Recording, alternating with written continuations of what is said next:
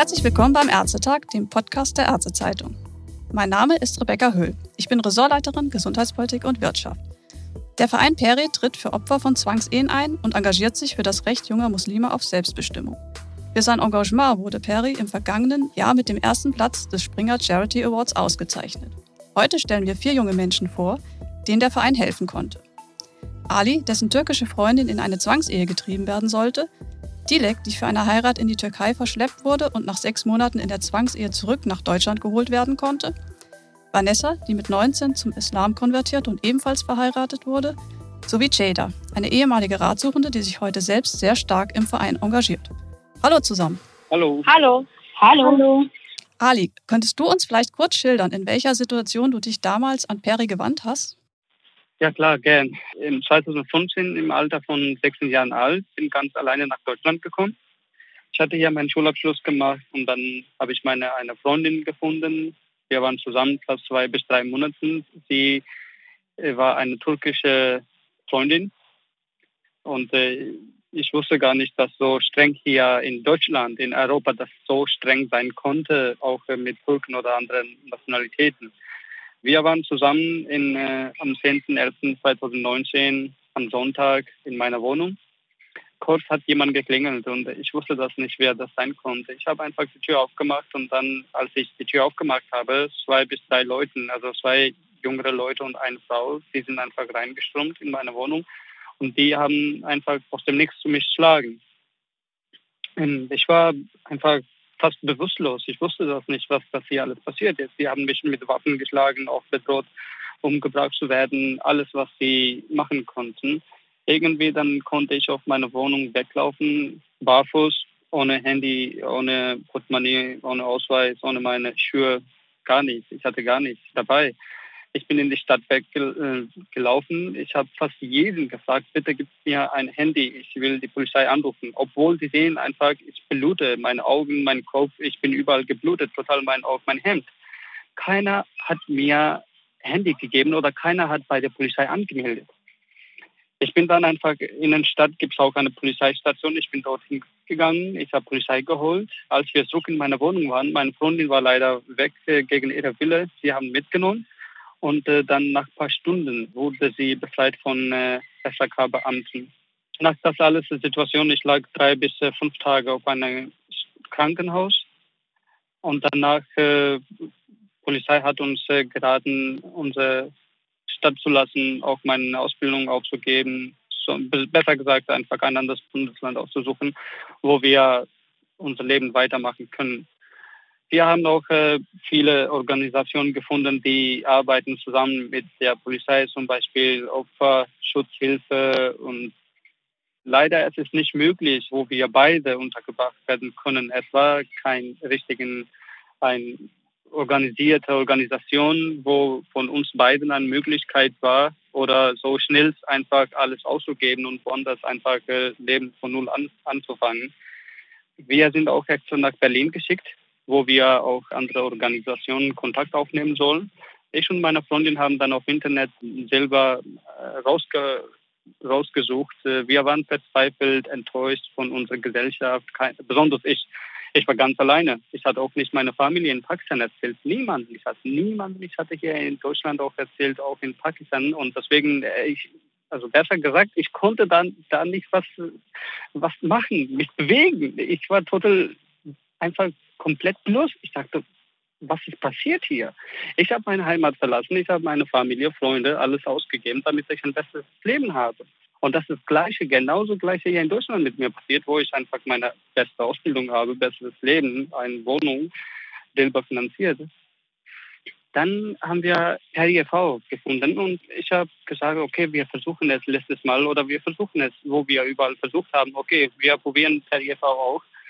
Ich habe dann Nachricht geschickt, ich und meine Freundin, und nach kurzer Zeit, so ungefähr drei, fünf, drei bis fünf Minuten, äh, ich wurde angerufen unter, unter Druck, Druck der Nummer und Sharab hat angerufen und sie hat äh, gefragt, wo wir gerade sind, wie es uns geht, ob wir Essen haben, ob wir einen Schlafplatz haben, ob wir Geld haben. Ich habe gesagt, nein, wir haben kein Geld, wir haben auch kaum Essen. Ich bin gerade mit einem besten Freund bei ihren Wohnung, aber da ist auch sehr, gefährlich. Ich will auch niemanden in meine Geschichte reinbringen und auch jemand anderen äh, gefährden oder Leben gefährden durch meine Situation.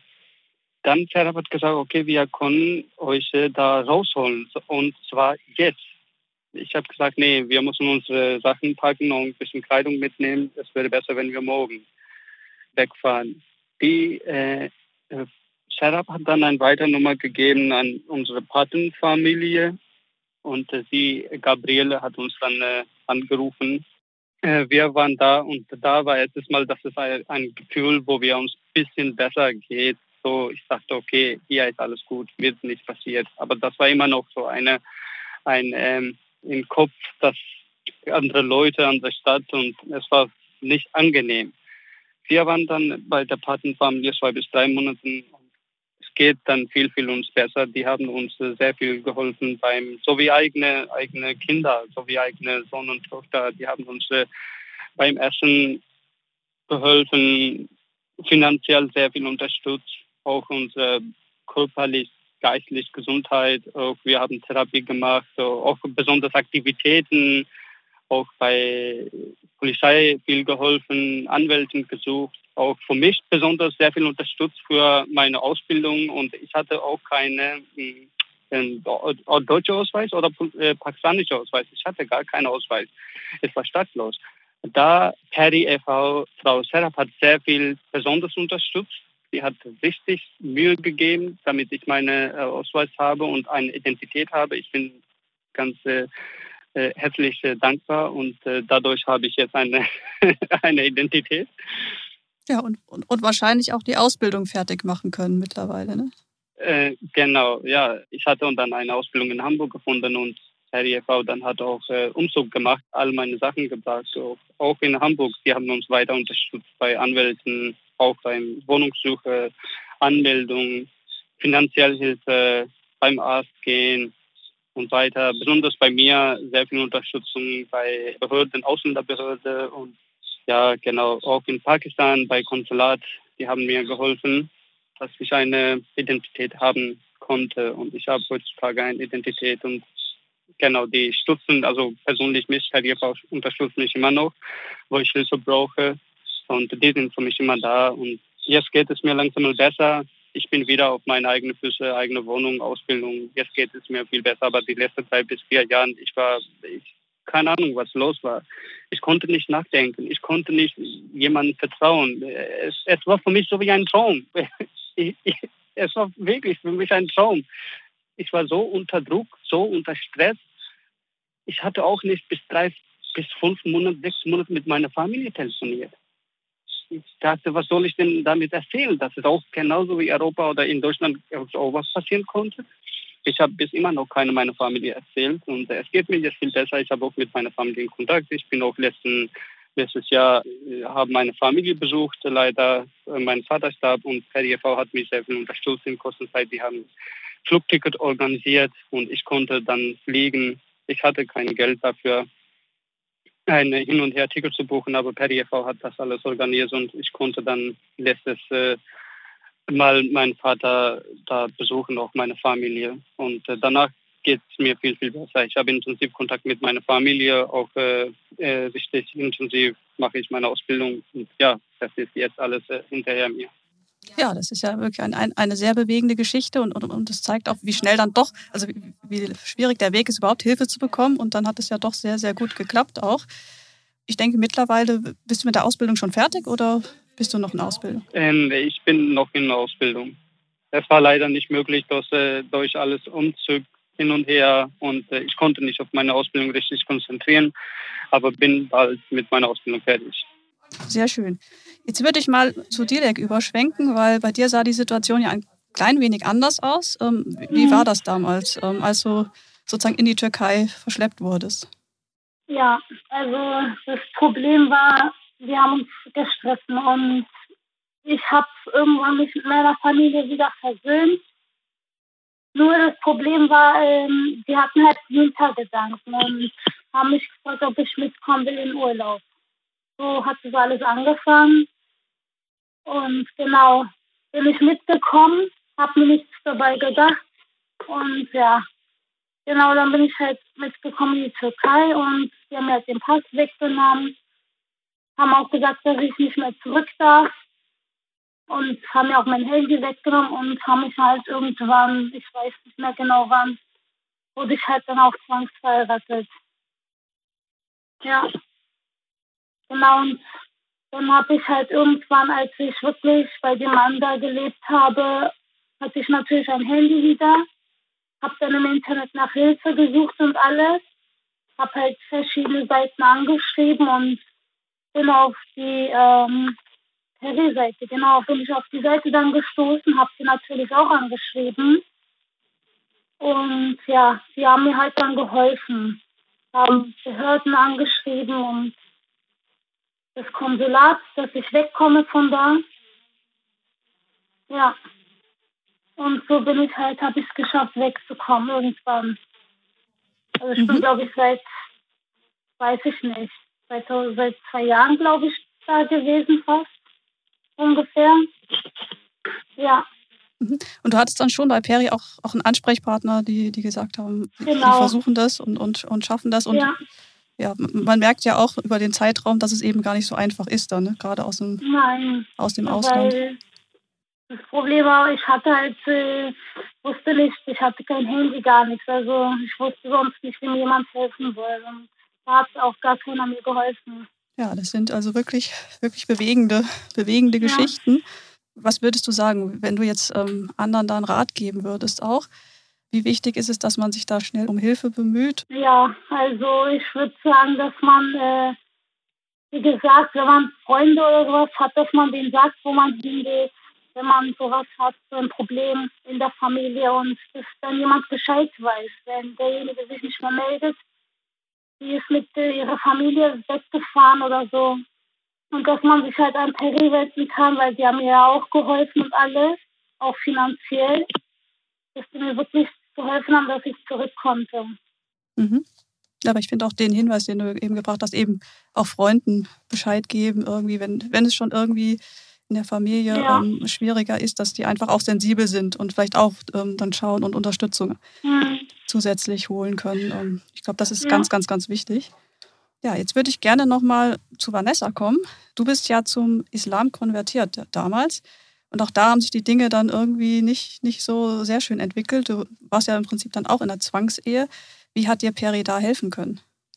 Genau, also ich bin durch eigenen Willen zum Islam konvertiert bin aber dann an eine ja, muslimische Sekte, kann man schon sagen, geraten, nämlich an eine salafistische Gemeinde, weil die zu dem Zeitpunkt eben auf der deutschen Sprache den Islam gelehrt hatten sozusagen. Und ähm, ja, in allen türkischen Gemeinden kam ich nicht weiter, weil dort ja keiner mir auf Deutsch erklären konnte, so viel zum Islam erklären konnte. Und dann habe ich halt bin ich auf diese Sekte gestoßen und habe dort ja, dort wurde mir quasi das Gehirn gewaschen.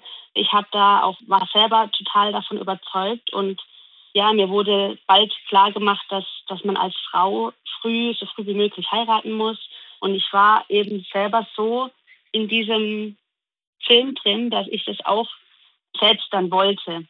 Und ja, mir hat Peri indirekt geholfen, nicht ich, sondern meine Eltern hatten sich damals an Peri gewandt. Die waren nämlich natürlich total hilflos. Die Tochter, 19-jährige Tochter, gerade Abitur fertig, heiratet einen Mann, den sie gar nicht kannte. Also ich habe den Mann wirklich einmal vorher gesehen gehabt. Natürlich hatte ich mich bewusst dafür entschieden, aber es war natürlich, ja, ich, ich wurde irgendwo dazu gebracht, dass eben das für mich das einzig Richtige sei. Ja, und äh, dann haben sich meine Eltern Hilfe bei Peri gesucht, wie sie jetzt damit umgehen sollen und ja, wie sie handeln sollen, genau. Mhm.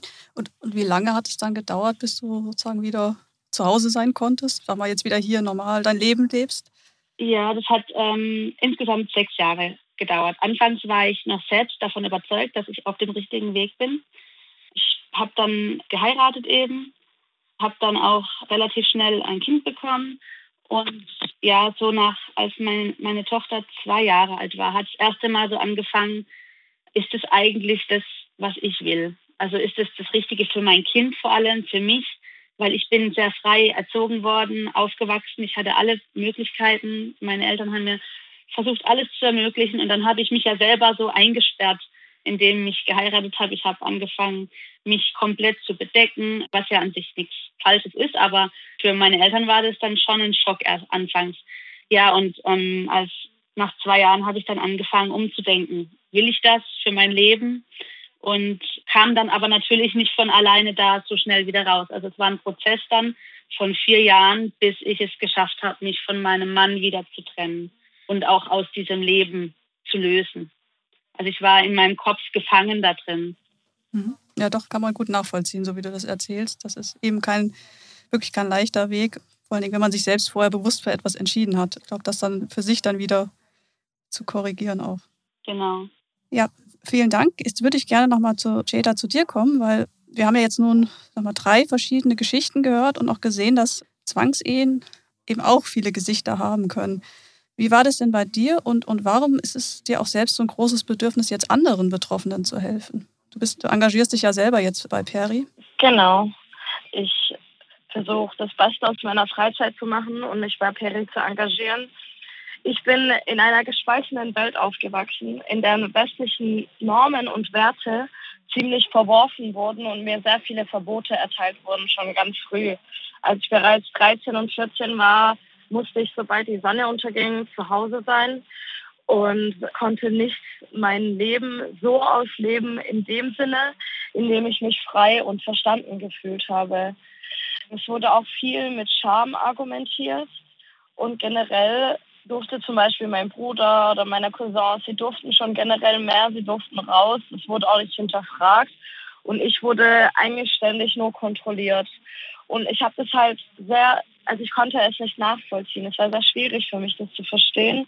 Und somit war ich sehr introvertiert und schüchtern. Ich wollte auch gar nicht mehr rausgehen und hatte extreme Anpassungsschwierigkeiten in der Schule weil, weil mein schulisches Umfeld auch komplett deutsch bzw. westlich war. Und ich wurde gezielt abgegrenzt von zu Hause, um mich sozusagen zu schützen. Aber dieser Schutz hat eigentlich nur dazu geführt, dass ich kaum Kontakt zu anderen Menschen dann hatte und auch dann später auch gemobbt wurde. Und ich habe mir dann Rat gesucht, dadurch, dass ich durch eine Freundin dann den Verein gefunden habe und habe dann nach ein paar Beratungsgesprächen dann auch gewusst, dass ich nicht alleine bin und dass es auch vollkommen in Ordnung ist, wie ich mich fühle und wie ich denke. Weil sehr oft wurde, wurden meine Gedanken oder meine Wünsche auch sehr oft verworfen und auch als falsch dargestellt. Nun, nun bist du ja vor allen Dingen, äh, wenn ich es richtig gesehen habe, auch auf den Social-Media-Kanälen des Vereins aktiv. Warum ist denn das gerade so wichtig, sag mal, als ja, Kontaktpunkt auch für, genau. für genau. junge Menschen, die Hilfe suchen. Ich möchte einfach nicht, dass in Zukunft sich andere Frauen oder auch andere Männer sich alleine fühlen oder alleine gelassen fühlen. Auch wegen dem Mindset auch sich offen und frei auszuleben und so zu leben, wie, wie man sich eben fühlt und sich ausdrücken will. Und wenn man einen westlichen Lebensstil haben möchte, dass man den auch haben kann und dass es auch nichts Verwerfliches und Morales Schlechtes gibt. Und ähm, soziale Medien bin ich einfach sehr selber sehr aktiv in meinem privaten Umfeld. Und so dachte ich, dass ich durch mein Engagement auch etwas auch bewirken kann bei Peri. Auch, dass sich einfach nicht andere Menschen nicht alleine fühlen. Mhm. Ja, das ist eigentlich, äh, finde ich, auch, auch ein, ein sehr schönes Schlusswort zu sagen, Schaut, dass ihr euch nicht alleine fühlt. Vielleicht auch mischt euch ein, holt euch Hilfe. Genau. Also wichtig ist auch Appell an jedem, der das auch hier hört, dass man nie alleine ist, dass man auch nie alleine gelassen wird, wenn man sich Hilfe holt. Wenn man sich Hilfe bei Peri holt, gibt es genug Menschen, die entweder die gleiche Erfahrung, eine ähnliche Erfahrung hatten oder auch mit sehr viel Empathie wird da einem auch psychosozial geholfen. Und an alle anderen Bürger, die sich jetzt gerade denken, das ist eine tolle Sache, hilft uns, werdet Mitglied, mischt euch ein und mischt euch vor allem in eurem Umfeld ein. Ja, also besser kann man es jetzt nicht sagen und formulieren. Ich danke euch allen ganz, ganz herzlich für dieses sehr offene Gespräch, das, glaube ich, da draußen sehr viel Mut macht. Ja, und uns auch nochmal zeigt, wie wichtig da Unterstützung ist. Großes Dankeschön. Danke. Bitte sehr. Sehr gerne. Ja, und Ihnen zu Hause vielen Dank fürs Zuhören und ich sage mal bis zum nächsten Ärztetag.